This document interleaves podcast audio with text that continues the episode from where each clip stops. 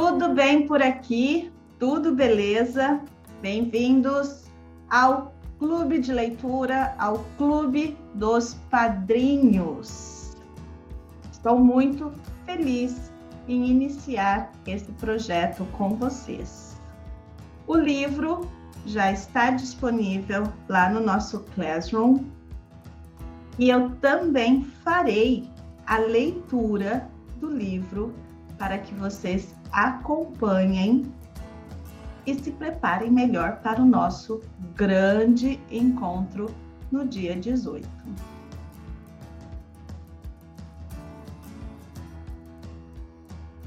Beto Brasil em Adivinhe o que é folclore. Sandra Aimone.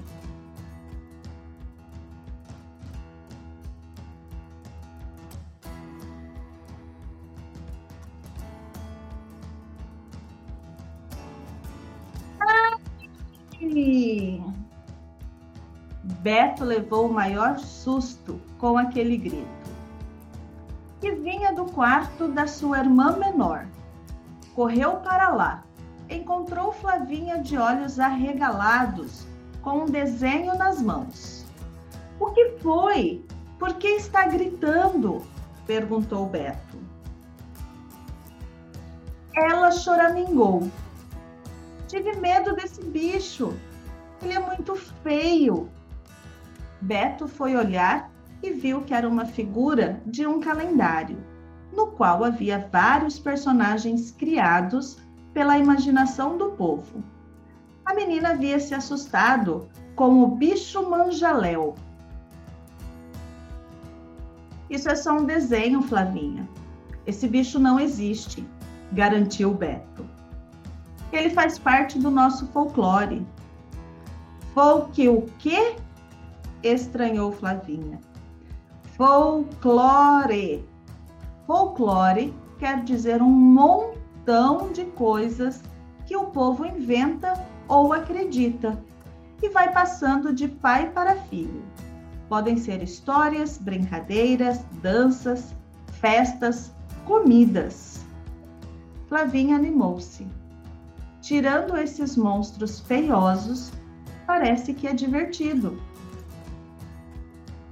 É divertido sim, concordou Beto, rindo, mas acho que os monstros eram criados pela imaginação das pessoas por causa do medo do escuro. Já pensou antigamente, quando não tinha luz elétrica, as pessoas viam até o que não existia. É mesmo, lembrou Flavinha. Outro dia, tinha uma camiseta branca pendurada na cadeira e, no escuro, pensei que fosse um fantasma. Beto confessou. Isso já me aconteceu também.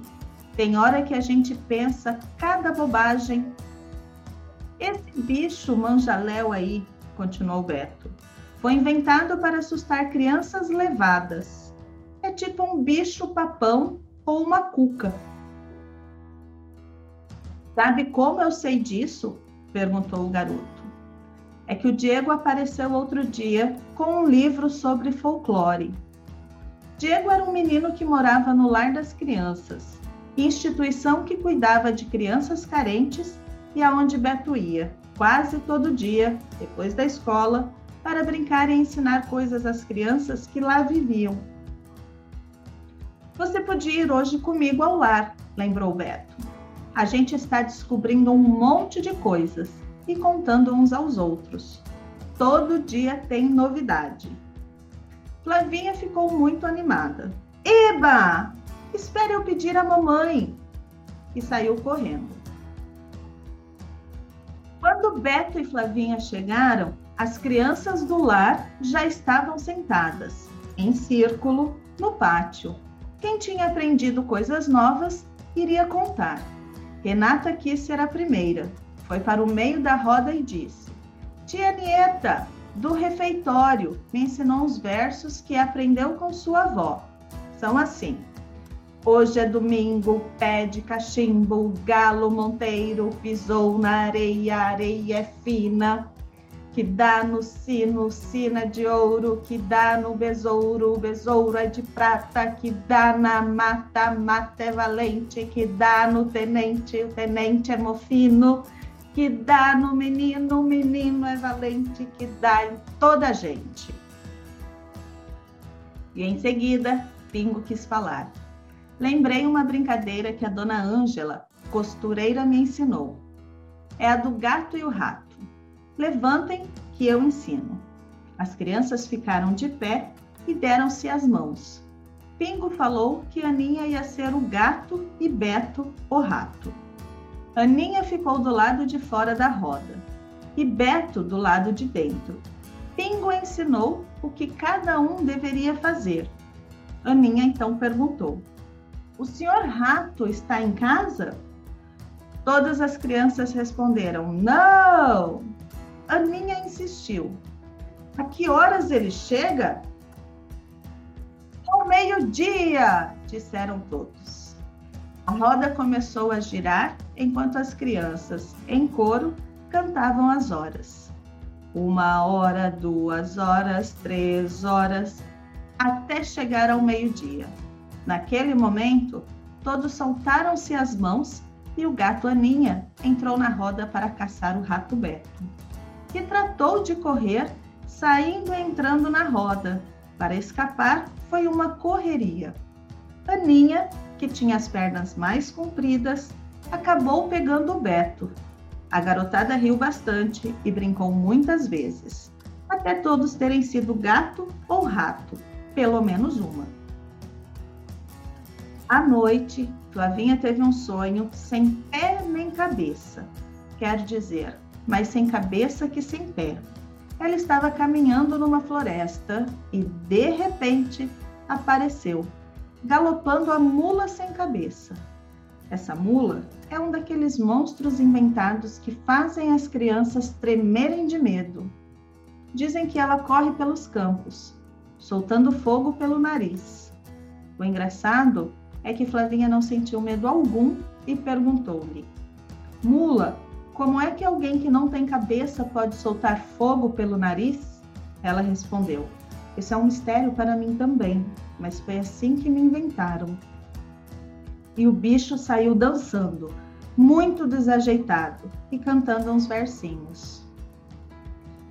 Meio-dia, panela no fogo, barriga vazia, macaco torrado, que vem da Bahia, panela de doce para Dona Maria. No dia seguinte, Beto contou que em todas as regiões do Brasil existem festas tradicionais, muito antigas, que acontecem nas ruas sempre na mesma época do ano. Uma delas é o Bumba Meu Boi. Essa festa é um tipo de teatro. As pessoas dançam e cantam fantasiadas, contando as histórias do boi. E que história é essa? Quiseram saber as crianças. Beto contou. É assim: tem um fazendeiro muito rico que é dono de um boi todo bonitão, que sabe até dançar. Parece a mula do meu sonho, só que ela era feia, disse Flavinha. Ninguém entendeu e Beto continuou. Catirina, a mulher do pai Chico, que é trabalhador da fazenda, está esperando o nenê e sente desejo de comer a língua do boi. Eca, interrompeu Pingo. Deixa de ser bobo, Pingo, disse Renata. Língua de boi se come. Então, continuou Beto, pai Chico rouba o boi. Aí o fazendeiro manda os vaqueiros e os índios saírem para procurar. E quando encontram o boi, ele está doente. O pajé é chamado porque é meio feiticeiro, meio curandeiro e, depois de muitas tentativas, o boi fica curado. Quando o fazendeiro fica sabendo o motivo do roubo, perdoa Pai Chico e Catirina e a representação termina com muita alegria. Mas é um boi de verdade? Quis saber Diego. Não, respondeu Beto. O boi destas apresentações é feito de uma armação de madeira, coberta por um pano bordado ou pintado. Nessa armação é presa uma saia, para esconder a pessoa que fica dentro.